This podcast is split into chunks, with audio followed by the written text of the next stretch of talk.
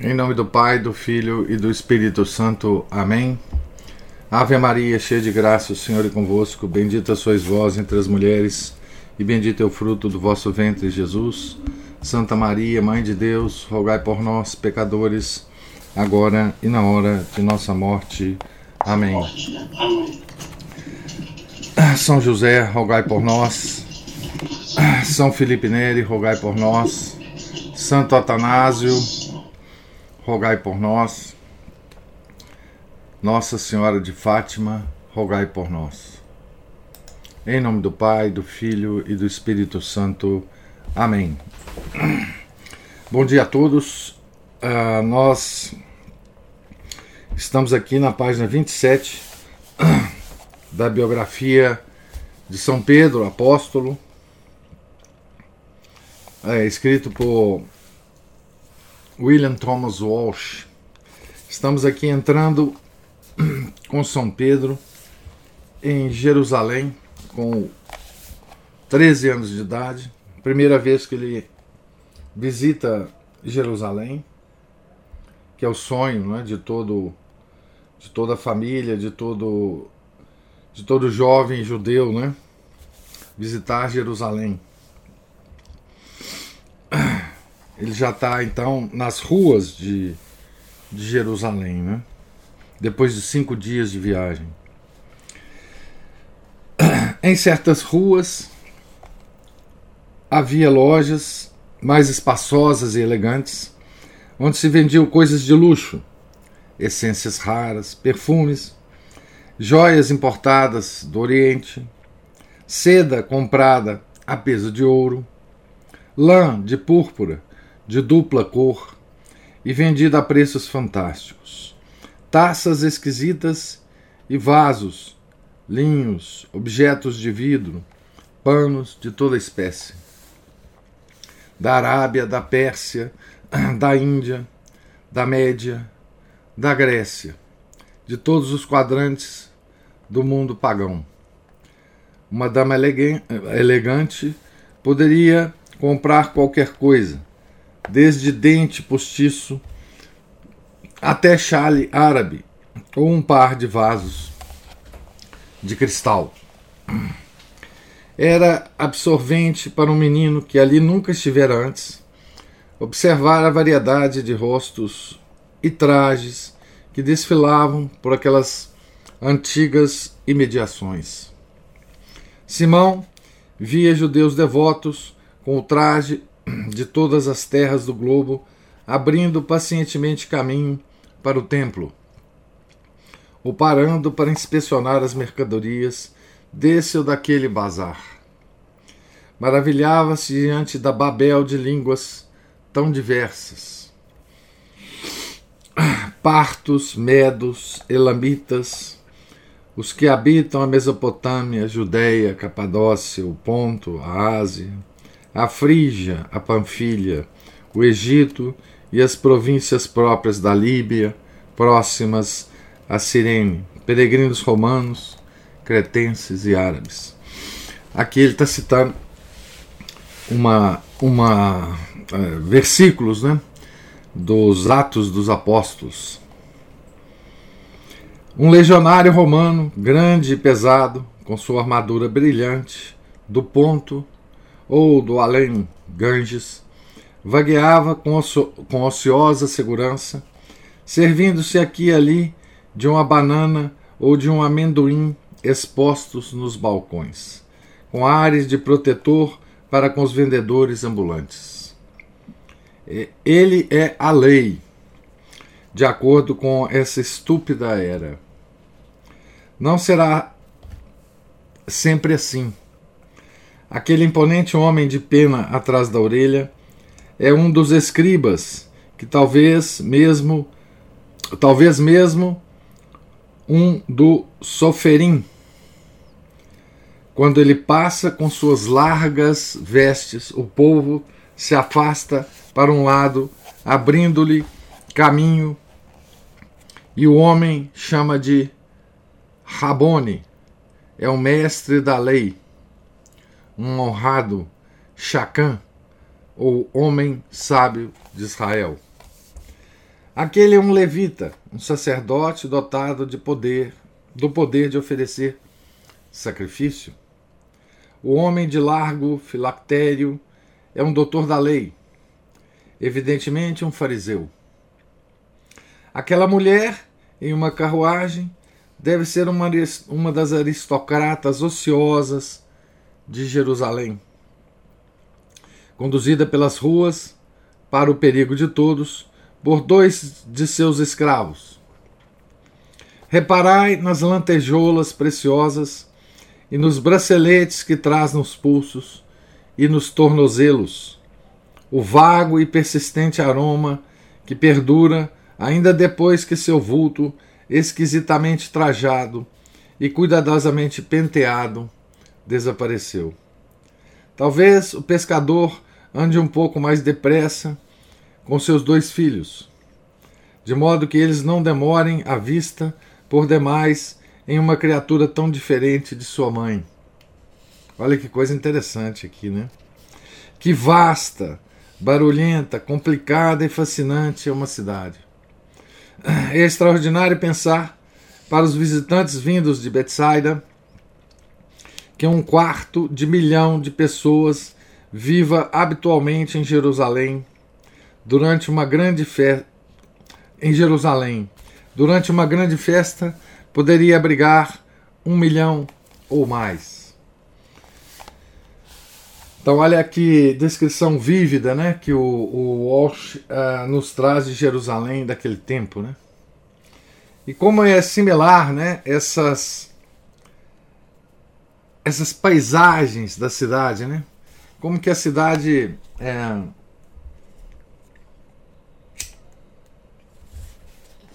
Como todas as cidades do mundo, né? Tem uma. Tem uma. uma enfim, uma, uma característica geral que é muito parecida com as outras cidades, né? Elas são diferentes em, em tamanho, em, em. Dependendo da era, né? nas coisas que você vê, na vestimenta que você vê, nos produtos que são vendidos. Mas é, é tudo mais ou menos a mesma coisa. Né?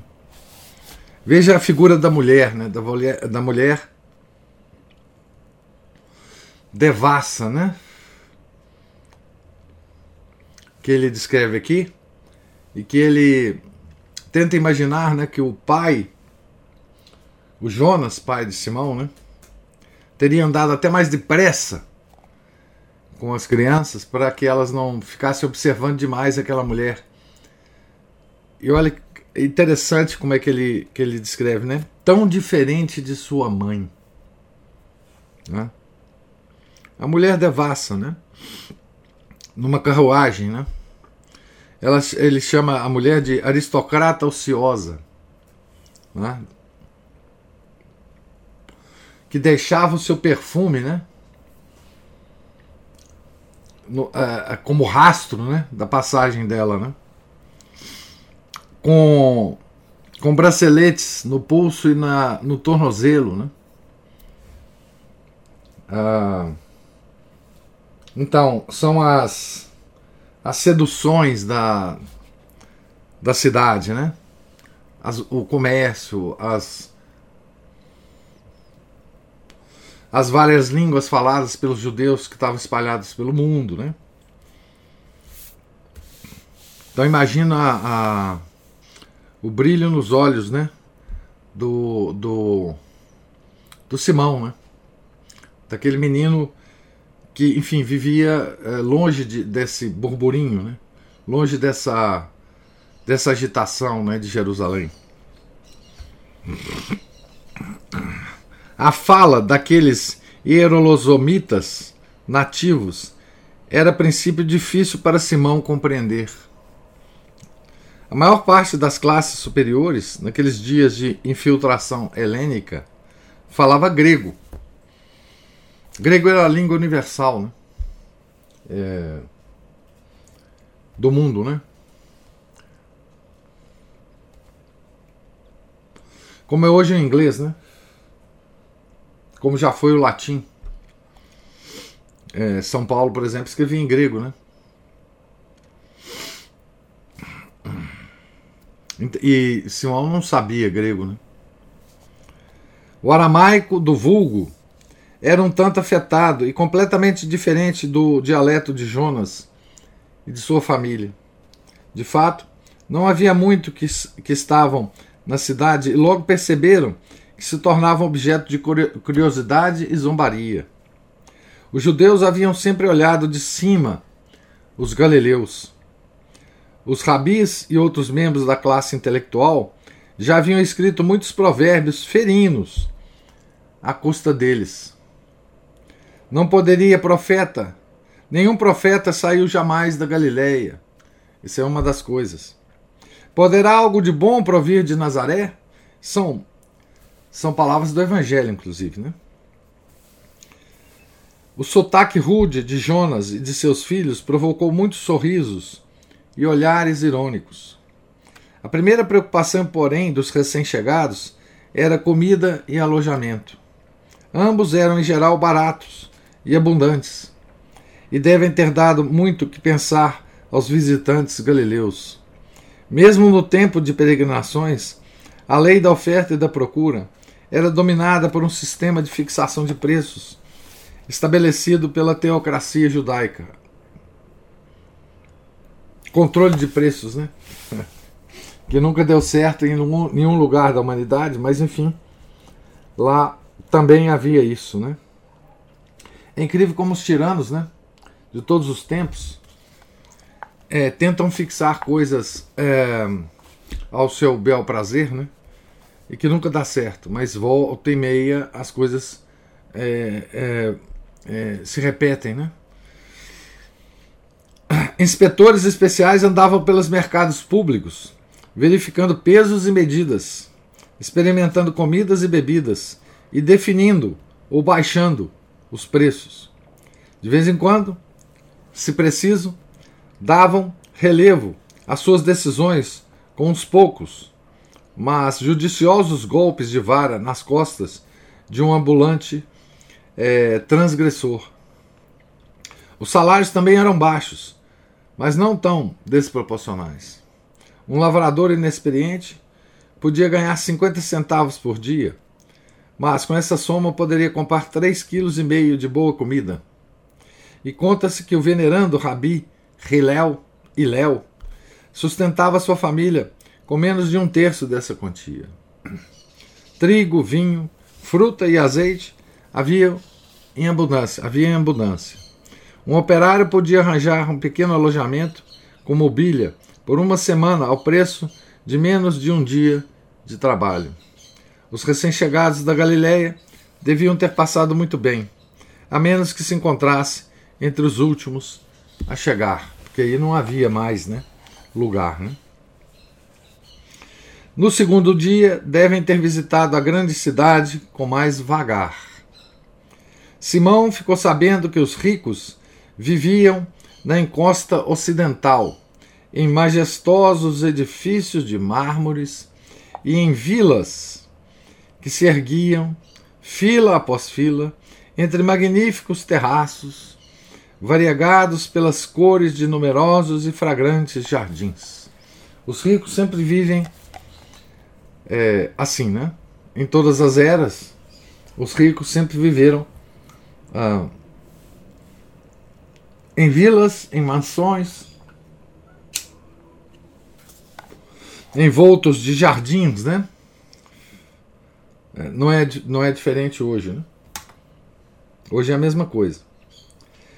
Aquele sombrio paredão de pedra com três altas torres, bem acima dos espaçosos canteiros e passeios que o cercavam, era o, palá o palácio de Herodes, o tetrarca, de amaldiçoada memória.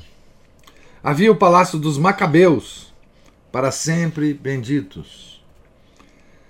Além, via-se o palácio do sumo sacerdote Ananias. Vislumbrava-se também a ponte tiropeana e abaixo o vale dos queijeiros. Lembranças mais horrendas estavam ligadas ao vale de Inon, para onde durante século e meio os judeus apóstatas de outrora tinham conduzido seus próprios filhos a fim de, pelas chamas de Tofete, Tofete é um, uma pira ou fornalha de sacrifícios humanos, né? pelas chamas de Tofete, aplacar Baal ou Moloque. Essa, essa, esses sacrifícios a Moloque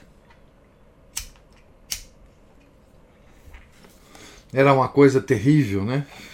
Os filhos eram queimados nessas é, piras, né? É, isso é uma coisa terrível. Há descrições disso em, em vários lugares. Por exemplo, há, há alguma alguma referência a isso no livro do, do Chesterton.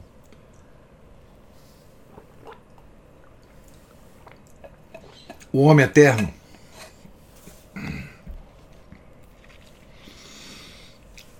Deus pagãos, né? Baal e Moloch. Contudo, o principal acontecimento do dia, naturalmente, e que jamais seria esquecido, deve ter sido a visita ao templo. Aliás, a, propósito, né, todo mundo ia a Jerusalém por causa do templo, né, que era o único lugar em que se oferecia o verdadeiro sacrifício né, dos judeus. Tá certo? Era só no templo de Jerusalém. Né? Era o terceiro templo erguido naquele solo sagrado. O pai de Simão disse que no templo do rei Salomão, desculpe, no templo do rei Salomão, os filhos de Israel tinham aplainado o monte Moriá, a leste da cidade, no mesmo lugar em que Abraão havia preparado o sacrifício de seu filho Isaque. E depois, durante sete anos, tinham trabalhado para erguer ali um edifício adequado para as tábuas da lei e para o sacrifício que cada judeu era obrigado a oferecer três vezes por ano ao Altíssimo. Sacrifício de animais, né? Isso fora quase mil anos. Aquele primeiro templo ficara de pé 400 anos, até ser, até ser destruído por Nabucodonosor, quando os israelitas voltaram do cativeiro babilônico, 50 anos mais tarde, Zorobabel o reconstruiu, mas muito menos suntuoso, no parecer daqueles que haviam visto o templo de Salomão. Finalmente, em 19 a.C., poucos anos antes do nascimento de Simão, o rei Herodes o havia destruído para erguer em seu lugar o incrível esplendor com sua suave luz dourada que agora derramava em suas faces. Na verdade, não estava ainda acabado. 18 mil operários, dificilmente notados na sua vastidão, estavam trabalhando ainda nele. Mas era o bastante, era, mas era o bastante completo para emprestar maior medida à vaidade de Herodes, que chegava a exercer a magnificência, desculpe, exceder a magnificência de Salomão. Veja como é que ah, o povo judeu estava cercado da sua própria história, né? É, é, da sua a, a sua a sua religião tinha referências históricas é, muito concretas, né? é, em Jerusalém. Né? Então toda a história é, do povo judeu tinha referências visuais, né?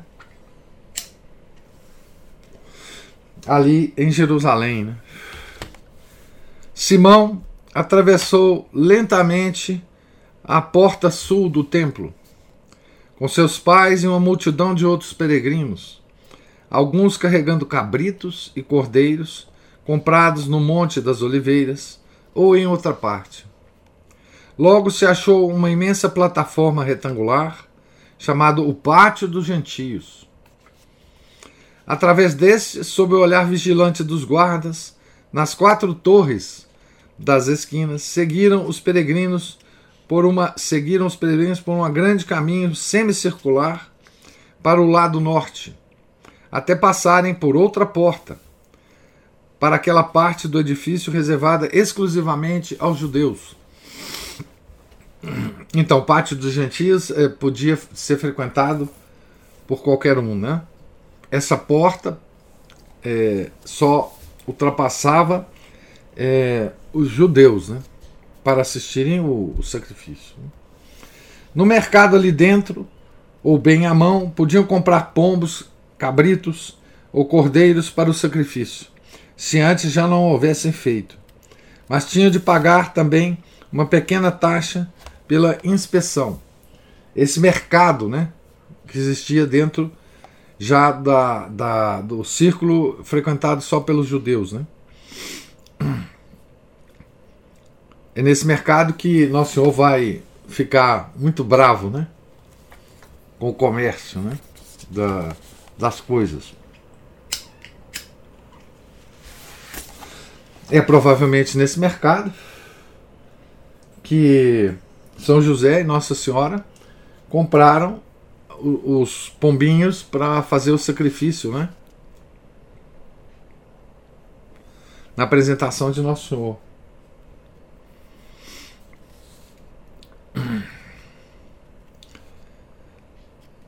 Alguns dos peregrinos pobres e dos galileus reclamavam dos preços. Na verdade, os ambulantes do templo tratavam, por vezes, de elevá-los desaforadamente. Certa época, por exemplo, cobravam um denário de ouro romano por um casal de pombos, até que um membro da família de Iléu interveio e forçou-os a baixar o preço de novo para um quarto de um denário de prata. Caridade predileta dos judeus ricos era pagar o sacrifício dos pobres, os, os animais para sacrifício dos pobres. Né? Numa ocasião, quando os cobiçosos comerciantes tinham deixado o pátio do templo quase sem animais, Rabi Baba ben Buta burlou-os trazendo três mil carneiros, quebrando assim o mercado, de modo que os plebeus pudessem cumprir suas obrigações. Então, é interessante isso aqui, né? Eles controlavam o preço, aí os mercadores deixavam esse mercado sem, sem os animais para sacrifício, né? É isso que acontece normalmente com controle de preços. Né? Colocados diante de muitas mesas no pórtico de Salomão, certos homens de rosto vigilante e duro ocupavam-se em trocar a moeda corrente de vários países para pagamento da taxa anual. Era, o, era uma exchange, né? era, uma, era uma agência de, de troca de moedas. Né? Porque imagina quantas, quantas moedas haviam em circulação nessa época, né? dos vários lugares do mundo. Né? Por esse serviço cobrava um juro que poderia chegar até 12% do montante com que cada judeu era obrigado a contribuir para a conservação do templo. Como era natural, havia muitas queixas. Muitas vezes, sobre o tinir das moedas se erguia o timbre de vozes coléricas. Então vocês podem imaginar mesmo essa esse mar de gente, né, fazendo essas várias coisas que ele está ele tá é, o Walsh está descrevendo aqui, né? É interessante a gente tentar fazer uma ideia, né? imaginar isto, né? Porque, por exemplo, foi exatamente esse nesse, nesse cenário, né? Que a Virgem Santíssima e São José chegaram com o menino Jesus, né? Para a apresentação dele no templo, né? E para a purificação de Maria, como era é, o ritual na, na, dos judeus, né? Do primogênito, né? Então isso talvez ajude, né? Essa esse cenário aqui que o Walsh está pintando, né? Talvez ajude na nossa meditação de certas dezenas do, do nosso rosário, né? Ao deixarem para trás aquela cena pouco edificante, Simão e seu pai subiram, lance após lance, largas escadarias de mármore, até os pátios internos, passando por um aviso que ameaçava de morte qualquer gentio que ousasse invadir aquele lugar sagrado. Havia uma entrada extraordinariamente majestosa, chamada Bela Porta, ou a Porta de Nicanor, toda coberta de bronze coríntio. Era aqui que os levitas ficavam para tocar suas longas trombetas quando os sacrifícios iam ter início. Era também através desta porta que os peregrinos entravam para o pátio das mulheres, no lado oriental do templo, e donde marchavam aglomerados para os lugares mais altos e mais santos. Pelo caminho, viu Simão a sala para a purificação dos leprosos e nazaritas, a que continha os óleos e vinhos sacrificiais, os depósitos de madeira usado nas piras propiciatórias e o aposento em que o sumo sacerdote se banhava e se vestia. Então aqui é o sacrifício da antiguidade, né? O sacrifício dos animais, dos cordeiros, né? Antes do sacrifício que nós presenciamos todas as nossas nas, em todas as nossas missas, né? Sacrifício do Cordeiro de Deus, né? Tudo isso foi substituído, né?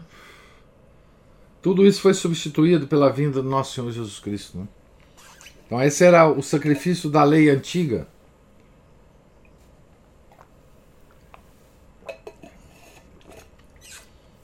Que Jesus veio para é, mudar, né? Ele se ofereceu como todos esses animais da lei antiga, né? Então, o sacrifício propiciatório, né, chamava piras propiciatórias. Esse é o sacrifício que Deus é, implantou no povo judeu, né, como preparação para o sacrifício do seu filho. Né. Talvez tivesse tido mesmo a grande felicidade de vislumbrar aquela augusta pessoa em toda a sua magnificência, com um pequeno chifre na testa e um éfode listrado no peito.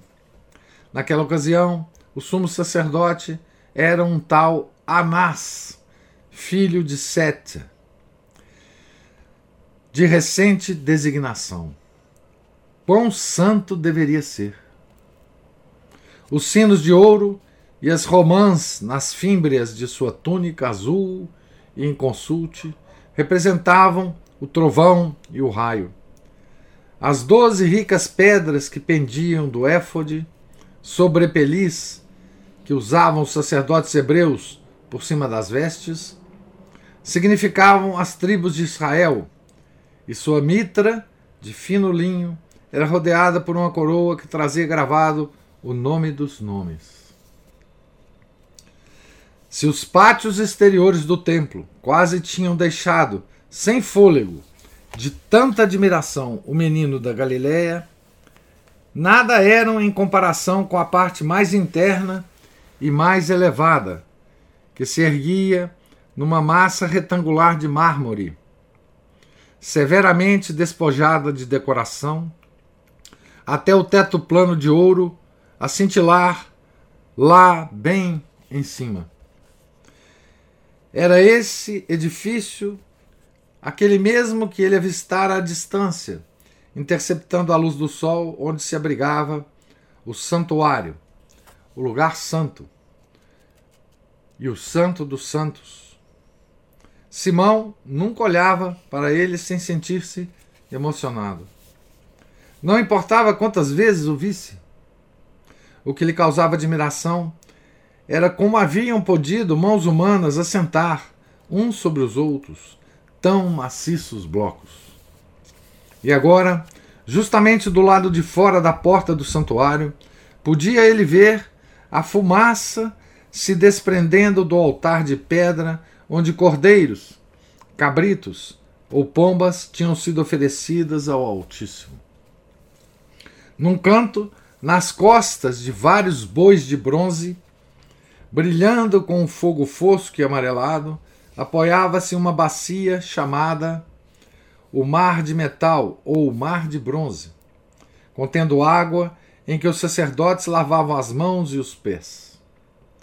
Logo depois, e de frente para leste, uma maciça porta dupla de madeira de oliveira silvestre conduzia ao santuário, onde eram conservadas as tábuas da lei. Sobre essa porta pendia um tremendo véu, a respeito do qual tinha o pai de Simão muita coisa a lhe contar. O véu do Santo dos Santos, né? aquele que foi rasgado é, quando é, da morte da do última, de, da última re, respiração de nosso Senhor Jesus Cristo na cruz, né? E é muito simbólico essa rasgar desse véu, né? Ah, na morte de Nosso Senhor, né? Então ele vai, ah, ele vai descrever aqui, habilmente tecido com uma lã mais escolhida, com a lã mais escolhida do mundo, em ricas e variadas cores, com grossura da palma da mão de um homem, era tão comprido e pesado que requeria trezentos sacerdotes para pendurá-lo e rearranjá-lo. Esse véu, hein?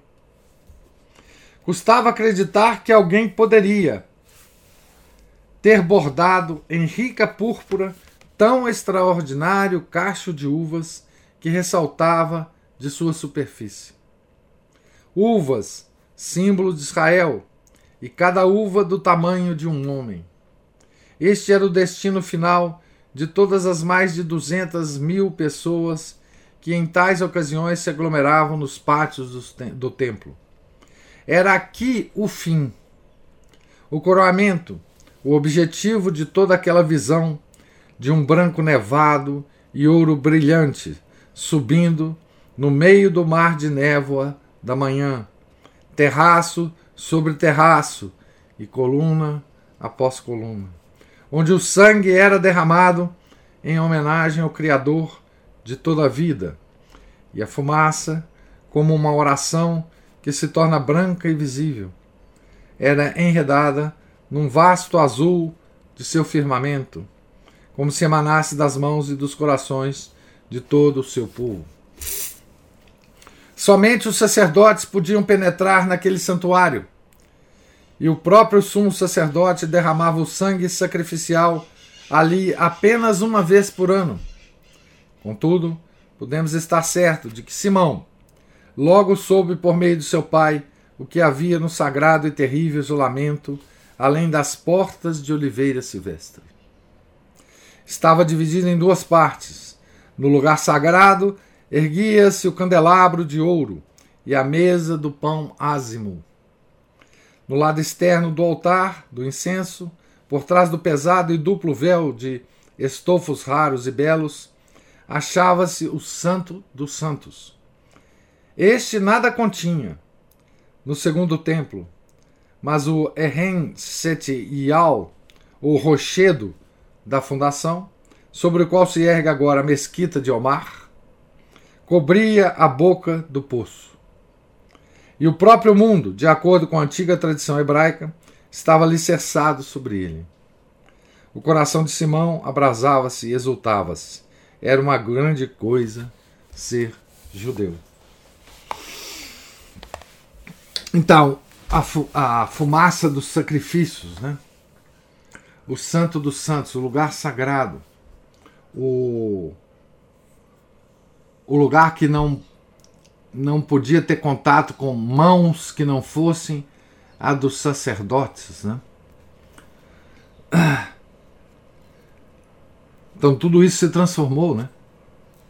No, depois da vinda de Nosso Senhor, né? Todas essas simbologias é, se transformaram, né? ainda existem na nossa missa, né? mas todas elas se transformaram, né? certo?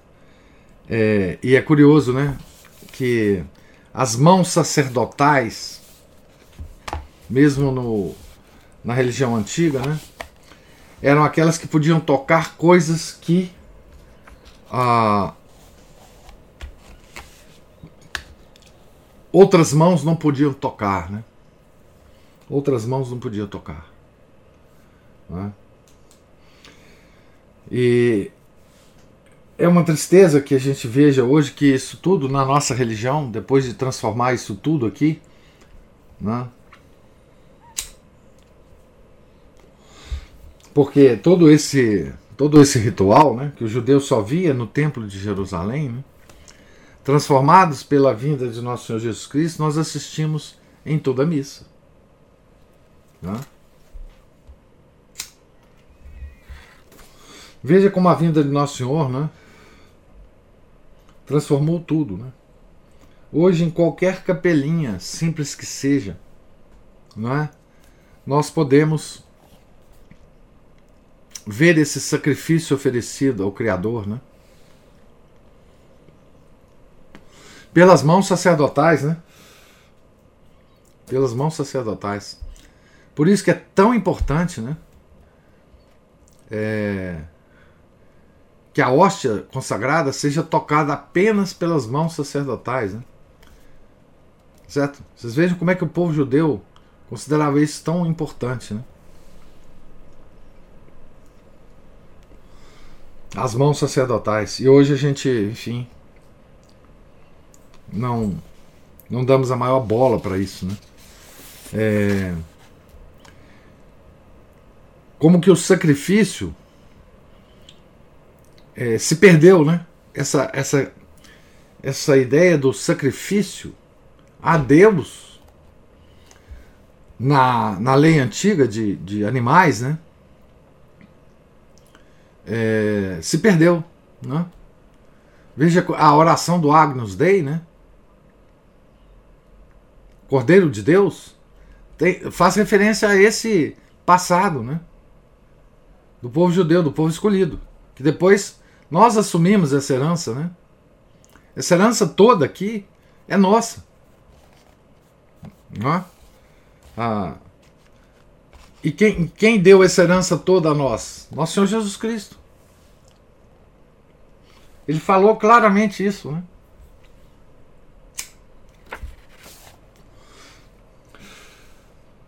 É, e como que nós hoje. É, e também, hoje está tudo complicado até para os judeus também. Né? É, e como que nós não temos essa percepção? Né? Porque nós somos os herdeiros dessa história toda que está sendo contada aqui. Né? Veja que esse menino, esse menino que está tão orgulhoso de ser judeu, né? Que todos os meninos deviam ser, né? Vendo esse esplendor todo, né? será o nosso primeiro Papa. Né? E como nós e como nós não somos orgulhosos dessa descendência, né? Ah, e como nós não, não como nós não saímos da missa, né? Orgulhosos de ser católicos, né? orgulhosos de ter o sacrifício do Cordeiro de Deus ali na nossa frente. E mais, nós podemos participar disto, né? Na comunhão. Que não existia isso antes de nosso Senhor Jesus Cristo, né? Como que isso, essa segunda encarnação, né? Porque a presença real de Nosso Senhor é uma segunda encarnação do Verbo, né? Agora não como como a figura de um ser humano, né, mas sobre as espécies do pão e do vinho, né? Como nós não sentimos orgulhosos de participar de um ritual tão alto, né? Tão elevado. Como nós perdemos essa noção completa, né? Dessa reverência, né? Dessa é, e de toda a nossa história, né? Nós somos é, nós somos. O Márcio está falando assim. Como é bom ser católico. Pois é. Porque veja, nós herdamos isso tudo. Essa história é nossa também, né? Nós somos herdeiros de toda essa história né, do, do, do povo judeu. É, porque Deus preparou o povo judeu né, para depois de Nosso Senhor toda a Terra, todo o planeta Terra, né? Ser convertido. Ser convertida, né? Então, é, a história do povo judeu é a história dos nossos antepassados espirituais, né? Tá certo? É de lá que, que, que a nossa religião veio, não é? Então, é claro que vocês poderiam argumentar, né? Ah, mas lá devia ter um judeu meia boca mesmo, que não estava nem ligando para isso, que estava querendo era festa, etc. Claro, tinha também, né? É, provavelmente tinha lá os, os judeus que iam lá só para beber e farrear em Jerusalém, uh, uh, frequentar os prostíbulos de Jerusalém, enfim, claro que tinha. Mas essa reverência né, do templo, né? Vocês vejam, subir as escadas, né? O negócio era lá no alto, né? A própria simbologia de subir escadas, né? Você ir, você ir se, se dando conta do que, que você estava fazendo ali, né? Tá certo? As próprias placas, né? de, de, de, de proibição dos gentios né, é, entrarem ali, era uma coisa que, que te dava uma noção de povo escolhido, né? Povo escolhido por Deus, não era qualquer um que entrava ali, né? Ah, ah, então, é, e esse ritual, né, do Santo dos Santos, quem que, é o Santo dos Santos hoje para nós? É o sacrário, né? É o sacrário. O sacrário é o santo dos santos. Veja, quem põe a mão no sacrário, né? Quem tira de lá as taças com as hóstias consagradas, né? Só o sacerdote. Não? Só o sacerdote que coloca as mãos dele lá dentro, né? E tira. É... Então toda essa simbologia né? É... De depois que o, o padre vai lá no sacrário e tira a hóstia, né? O que, que ele faz, né? É, depois de nós rezarmos o confítel, ele nos abençoa e nos perdoa os pecados, né? Veniais, né? Naquele momento, a gente, os nossos pecados veniais são perdoados, né? Com as mãos sacerdotais, né? Tá certo? Então, é esse passeio, né? De de Simão pelo por Jerusalém nos dá uma uma ideia, né? Dos nossos ancestrais, né?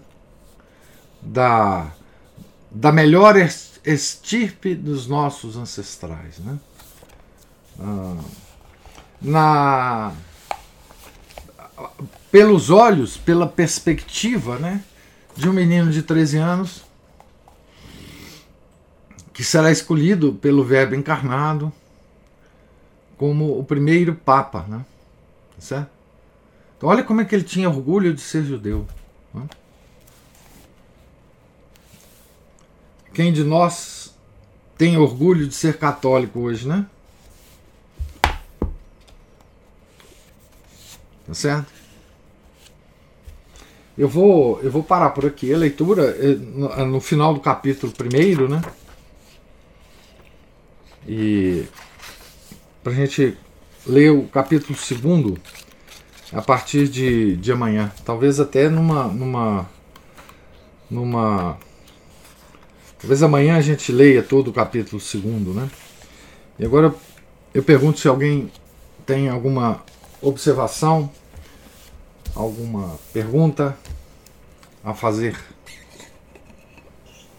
O professor, como que nós somos tão, somos tão pouco reverentes, não é mesmo?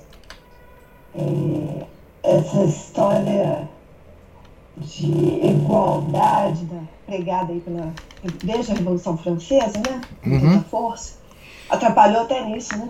Uai, claro. Ontem, ontem o padre Jorge, ele estava falando que, na catequese, né? Que um homem que não tivesse o indicador, os dedos indicador e polegar, não poderia ser padre. Tal a importância. Né? Hoje, qualquer dedo, de qualquer mão, né? de qualquer pessoa pode tocar a hóstia consagrada. É, isso é a blasfêmia, uma das, grandes, uma das maiores blasfêmias que se faz com nosso Senhor Jesus Cristo, né? É, e isso é, é tão mais é, triste, porque quanto mais a gente vê que isso está tá espalhado, né? Ninguém mais tem reverência. Ninguém. Eu não digo referência reverência ao ao chefe, à autoridade, não, reverência a Deus. Então, o tocar a hóstia é uma blasfêmia terrível. Né? É uma, uma coisa terrível.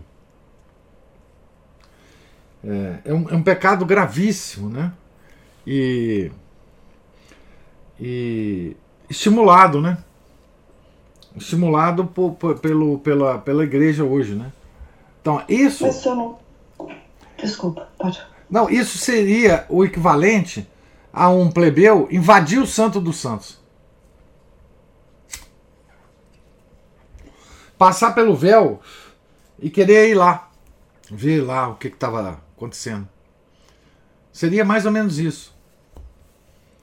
É, é, na, na, na antiga lei, né? Mas na verdade, quem faz isso já há muito tempo deixou de acreditar na presença real, né? Não só quem faz, mas quem estimula isso.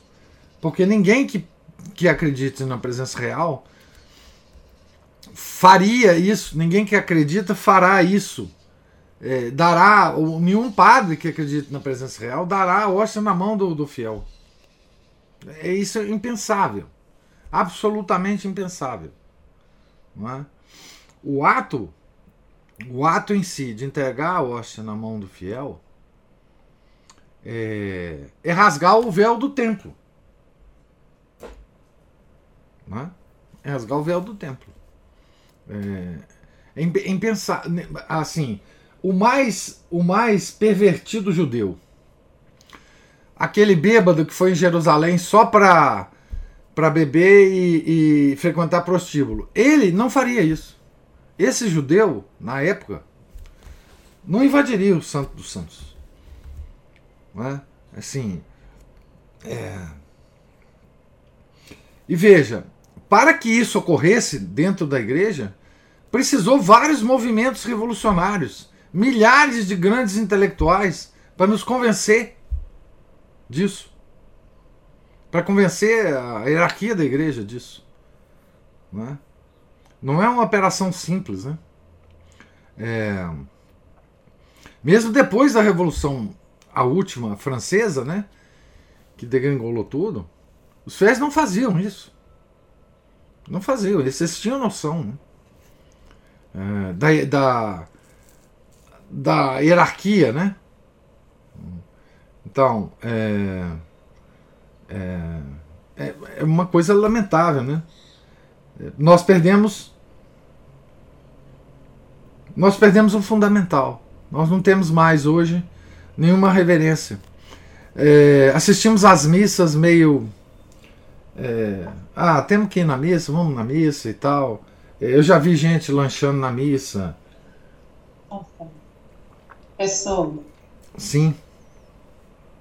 Mas é, destruíram também a ritualística do mundo, né? Comum. É claro. Das nossas vidas, aquelas pequenas coisas de. Eu, eu falo que é a pequena ética da vida, com suas ritualísticas, sem a menor importância para Deus, mas que eram importantes para a gente é, viver entre, na, na sociedade, é, sabendo que pequenas regras tinham que ser respeitadas, né? Eu gosto muito de dar o exemplo. Quando eu falo isso, as pessoas ah, que bobagem, é o, é o proibir proibir, né? Quebra de dogma. Todo mundo fala em quebra de dogma, o dogma dele é esse, né? Quebrar o dogma, que é outro dogma. É. Eu é, tenho um livro, agora não vou lembrar o nome, é, so, é sobre isso, né? É, sobre a gentileza, alguma coisa assim. E fala que até o século XIX, começo do século XIX, final do século XVIII, uma criança francesa, até seis anos de idade, quando saía com os pais, andava na frente. Quando saía com a mãe, andava na frente da mãe, a mãe protegendo. Depois que ela fizesse a primeira comunhão, a mãe andava na frente, ela atrás. Aí ela protegendo a mãe são é, belíssimo, belíssimo isso. Faz uma diferença, assim. É, eu agora já fiz a primeira comunhão, sou um homenzinho, eu protejo minha mãe. É. Detalhezinhos, assim, que existiam milhares na vida da gente, né? E foram sendo abandonados, abandonados, abandonados, e hoje é um caos comportamental. Isso não ia refletir já na, na igreja que já está destruída também, aí já é outro trabalho, né? Já é outra história. É. Mas juntar um com o outro, tá tudo certo. Claro, claro. Não, isso é isso mesmo. É, o homem é um, é um, um ser ritualístico. Nós precisamos de rituais, inclusive diários, né? porque senão nós nos, nos perdemos. É, uma, eu lembro que uma das leituras que a gente fez, eu, eu fiz um, um comentário grande sobre a rotina. Como que a rotina nos liberta, né? Ao contrário do que eles pensam por aí, né? Então, esses rituais, eles fazem parte da rotina da... Nós somos ritualísticos, não tem jeito. Nós temos que ter ritual na vida. Senão, nós perdemos a nossa característica humana.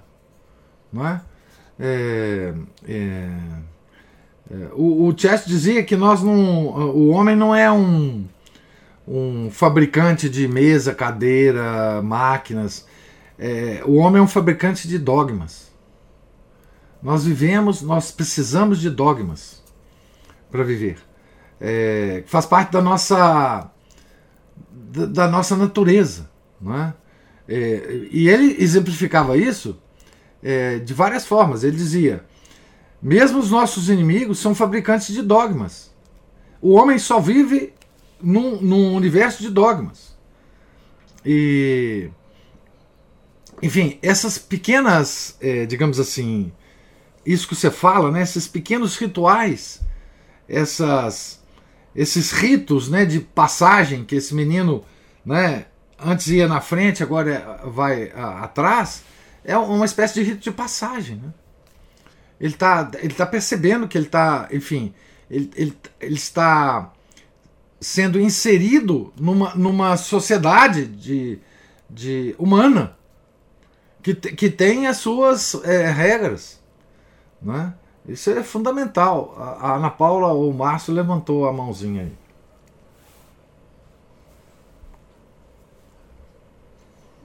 É que, é, é, falando desses nesses rituais, nessa reverência, né? É, quando, eu estudei ali no Colégio Santa Maria. E aí, é, agora, mais recentemente, quando a gente estava tendo algumas aulas, usando as salas ali, é, eu vi que eles retiraram é, um degrau que tinha, tinha um tablado onde o professor ficava. Claro. O professor ficava sempre No no alto. nível mais alto que os alunos, Isso. né? Isso faz com que isso, isso aí é uma coisa leva a outra. Se a gente perde a, a rever- reverência a Deus, a gente perde a reverência também, né? Porque, A todas as a autoridades a humanas. A tudo. A Isso. todas as autoridades E ao humanas. mesmo tempo, quando a gente exercita, exercita essa reverência à autoridade humana, a gente é, a- pratica aquele autoconhecimento que Isso. Deus tanto falou no, no No di- livro Diálogo. do diálogo, né? Ah. Que a gente se coloca no, no nosso devido lugar, Isso. é? É simplesmente É, isso. É. E, e eu vejo que, por exemplo, é, hoje, alguns pais se sentem até constrangidos quando os filhos. Quando, quando os filhos mantêm essa reverência. Uhum. Ó, é- é- a coisa tá toda. tá toda confundida mesmo, tá toda trocada, É. né? Deturpada mesmo, que chega a esse ponto de alguns pais estarem se sentirem assim, envergonhados disso, né? E, e eu fico pensando em termos de, de vergonha também, é, quer deixar uma pessoa, às vezes, constrangida, é quando você senta na mesa para fazer uma refeição e tem, tem alguém de outra religião, ou mesmo da, ou mesmo católico, né, que já perdeu também esse tipo de hábito, é de fazer o sinal da cruz, de fazer uma oração antes da refeição, como que as pessoas ficam assim, desconfortáveis, É. olhando para os lados. assim. É. Você já reparou aí? Já eu fazia isso no restaurante da, da, da escola de engenharia da UFMG. Aí você já viu, imaginou, né? Ah, É, Coisa incrível. Coisa incrível. É, e assim, a- você, você lembrou o tablado que tinha nas salas de aula, né? Naquele tablado não subia nenhum aluno, a não ser que fosse convidado pelo professor. Os alunos não subiam no tablado. A- aquele tablado era só do professor, né? E então ali, quer dizer, como- é, quando você destrói toda a hierarquia de autoridade né, na, na sociedade, Deus não é mais autoridade. Né? É, porque as autoridades humanas são reflexos analógicos da autoridade de Deus. Né? É, enfim, existe uma hierarquia de autoridades. Né? É, são as, as, as instâncias intermediárias de um poder que rege a sociedade. Né? É, enfim, é, aquela velha, velha é, estrutura medieval né, de, de corporações intermediárias. Né? Isso tudo é reflexo disso. Né? Quer dizer, enfim, isso tudo se perdeu. Né? É, Hoje nós. é- E é quase que impossível, socialmente, é impossível você reconstituir esse tipo de autoridade. Né? Os filhos pedindo bênção aos pais, aos mais velhos. Né? Tudo isso se perdeu. Né? Tudo, tudo, tudo se perdeu. hierarquia é politicamente incorreta. É, é. Então, veja o que, que isso nos levou. Né? Hoje nós temos um poder imenso sobre nós, que é o poder do Estado, porque só existe hoje nós e o Estado. Não existe nenhuma coisa intermediária. E aí, esse poder é, é ditatorial, porque quando você fala Estado, você não sabe quem é. Quem é o poder. Antigamente você tinha a pessoa que exercia o poder sobre você. Né? Você tinha um professor, você tinha um padre, você tinha o, o, o quem é, o, o- o prefeito, por exemplo, né? Você tinha o príncipe da região onde você você morava, né? Depois você tinha o rei, né? Você tinha várias coisas. Você tinha as guildas é, que você participava para ter uma profissão. Você tinha várias coisas intermediárias. Né? Hoje só tem você e o Estado. Você se anulou, né? A Raíssa fala aqui: a senhora Cristina me lembrou uma situação muito constrangedora que passamos em um aniversário de uma adolescente, de filha de pais de nosso meio. Por diversas vezes precisei trocar as meninas de ambiente ou chamar atenção para as outras coisas para que não se escandalizasse com a postura de alguns daqueles garotos e garotas. Quando o senhor lia sobre mudar o passo ao passar pela mulher da vida, me recordou essa situação, que nos acostumamos com certas perdas de etiqueta e normalizamos comportamentos deploráveis. Sim, sim, sim, sim. Tinha também a questão do menino que ganhava a calça quando atingia certa idade. Eu, eu, eu fui esse menino, né? E tinha o baile da troca do sapato quando a menina fazia 15 anos. O baile de debutantes marcava a entrada na vida outro. Pois é, isso tudo são rituais. É, ritos de passagem, né? Quer dizer, você pouco a pouco vai assumindo ah, as responsabilidades da, das idades mais, mais, mais elevadas, né? E você vai sentindo o peso disso social. O peso. Isso é ritual. Isso é ritual. Não é? é? É simplesmente isso. O homem é ritualístico. Quando ele perde isso, ele perde completamente a situação de humanidade dele. Ele perde a humanidade. Porque o homem é assim. A natureza humana é assim. Não é? É, é, a, a, não, não, há ser humano que, que não seja isso. Quer dizer, hoje nós vemos pedaços de seres humanos por aí andando e falando e dando opiniões, é, mas que são apenas é, meio seres humanos. Não, é? é não, não, não, não exercem completamente a, a sua situação, a, a, sua, a sua natureza. Não é? Por isso que nós somos uh, do, do, jeito que nós somos, né? Temos medos como nós temos. Os medos nossos hoje em dia são pueris, são medos de criança. É, porque nós não entendemos a natureza humana, né? Nós não entendemos nada, nada. Não é? E veja, é, o que nós perdemos hoje com, com, com a situação na, na igreja é a, a noção de que nossa vida gira em torno de sacrifícios. A vida humana completa, repleta, plena, ela é vivida em torno de sacrifícios. Isso se perdeu para nós, porque se perdeu a noção do sacrifício de nosso Senhor Jesus Cristo. Ele é o que senta, no, no caso nosso, né, no caso dos, dos judeus antigos, da velha lei, é, o, o sacrifício era o sacrifício dos animais, dado é, te, tendo que ser feito três vezes por ano para o nosso Criador. Né? Então, todas as sociedades é, estruturadas, elas são estruturadas em torno do sacrifício. Não é em torno do prazer, é em torno do sacrifício. Sacrifício do, dos pais pelos filhos, não é? É, de ter uma vida, enfim, trabalhosa, etc., que tem que educar, etc., para que a, a geração posterior participe da mesma herança que nós participamos. Não é? É, então, a vida é uma sequência de sacrifícios, nós perdemos essa noção. Para nós, a vida é uma sequência de prazeres. É? Então, é, quando nós perdemos a noção do sacrifício propiciatório da missa, a, a, a, as sociedades católicas se desintegram. Se desintegram. É? Por isso que, quando a gente fala de hedonismo, etc, etc, é, o problema é esse.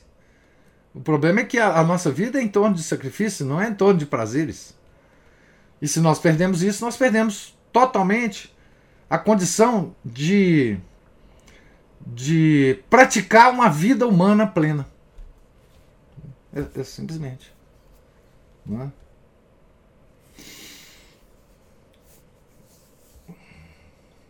Ah, aonde nos levou esse passeio de Pedro por Jerusalém, hein? Que coisa. Então, gente. É... Pode falar como é que é? é é uma análise importantíssima sobre a nossa vida hoje, professor. Hum. É, isso tudo que foi falado, eu acho assim, crucial.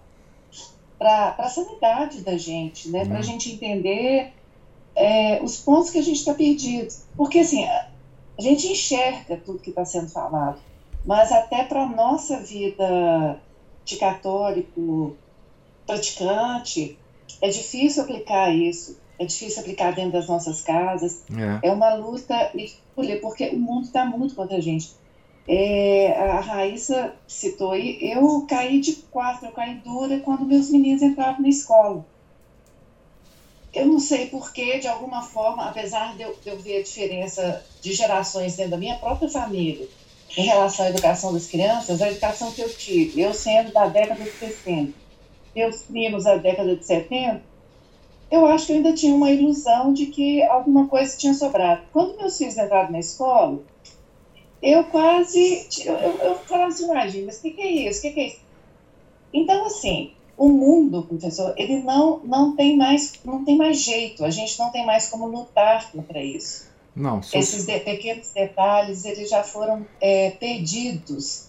E mesmo a gente que tem uma noção pálida sobre esses pequenos detalhes da ritualística, da, da hierarquia das coisas, nós estamos totalmente perdidos. Então, eu só queria falar que é, tudo que o senhor falou é muito importante, muito importante.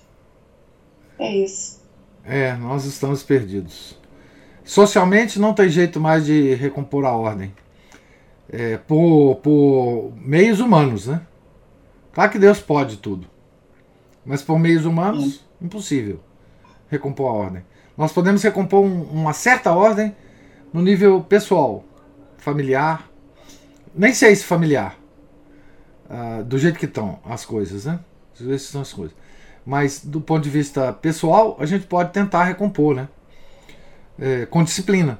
Né? Com disciplina pessoal, diária, com disciplina de oração. Né? Por isso que a disciplina de oração talvez seja a única o único porto seguro que nós temos hoje em dia. Porque socialmente nós não temos mais nenhuma estrutura que nos apoie. Então, talvez a única coisa é, que nos reste é, é, a nossa disciplina pessoal de orações e de estudos. Certo? É, enfim, é, porque é, é isso, de alguma forma, ainda está sob nosso controle. Não é? Nós, claro, nós somos influenciados pelo mundo, pelo, pelo YouTube, pelas redes, pela, pelo prazer, pela procura do prazer, pelo hedonismo, claro, isso tudo nós temos a influência. Mas nós podemos recompor uma certa ordem, esperando que essa ordem recomposta no nível pessoal possa influenciar alguém. É, nós devemos rezar por isso, inclusive. Mas é, é só isso. Hoje eu, eu não espero, é, do ponto de vista humano, mais nada. Né? Porque as, as, as desordens agora vão se suceder é, sem parar. Não tem mais limite para as desordens. E, e o que nós podemos fazer é, é, é, no nível pessoal, tentar recompor essa ordem para nós e depois rezar para que essa, essa recomposição seja visível aos olhos de outras pessoas e essas pessoas se aproximem da gente e por alguma razão, por alguma por algum efeito da graça, a gente consiga influenciar outras pessoas. Né? Mas se a gente não organizar a nossa vida em torno de sacrifícios, sem murmuração, né? sacrifícios, é, nós não, conseguimos nada. Né? É, nada, nada, nada. Quer dizer, aquela ideia antiga, né, de que nós somos uma geração que devemos deixar para a geração futura algo melhor, isso se perdeu completamente. Como que a gente deixa para a geração futura algo melhor? Através dos nossos sacrifícios. Né? Nós não estamos criando a nossa, a, os nossos filhos, infelizmente, com essa noção. E aí há uma ruptura geracional que não, não volta mais. Né? Se os nossos filhos estão pensando que a vida deles é uma vida de prazer e não de sacrifício, acabou. Né? Acabou. Então, e para nós católicos, nós temos o sacrifício do Nosso Senhor na cruz, né? Para nos, nos orientar. Mas, enfim, a situação é, é, essa. E eu acho que é bom que, que pelo menos tenha essa. Por isso que Nossa Senhora fala das penitências, fala do terço. Quando ela fala disso, Nossa Senhora de fato, quando ela fala disso, ela fala. Ela fala. Ela fala para os indivíduos, porque naquela época ela talvez já estivesse pensando quem sou eu, né? Para falar isso. É, já estivesse pensando nisso, quer dizer, vamos pelo menos preservar, né? A mensagem dela, pelo menos preservar os indivíduos, né? Uh, ou os pequenos grupos, ou as pequenas famílias, ou enfim. Né? Então, penitência, terço, enfim. Né? Ela, a Fátima tem um, um caráter é, muito específico de mensagem para indivíduos. Para indivíduos. Tá certo? E, enfim. Mas é isso, meus caros. É isso. Então, Deus lhes pague a paciência comigo, a presença, as observações, é, tenham todos um santo dia. Fiquem com Deus. Amanhã nós voltamos no capítulo 2 desse livro, página 35. Em nome do Pai, do Filho e do Espírito Santo. Amém. Ave Maria, cheia de graça, o Senhor é convosco. Bendita sois vós entre as mulheres, e bendito é o fruto do vosso ventre, Jesus. Santa Maria, Mãe de Deus, rogai por nós, pecadores agora e na hora de nossa morte. Amém. São José, rogai por nós. São Felipe Neri, rogai por nós. Santo Atanásio, rogai por nós. São Pedro Apóstolo, rogai por nós. Nossa Senhora de Fátima, rogai por nós. Em nome do Pai, do Filho e do Espírito Santo. Amém.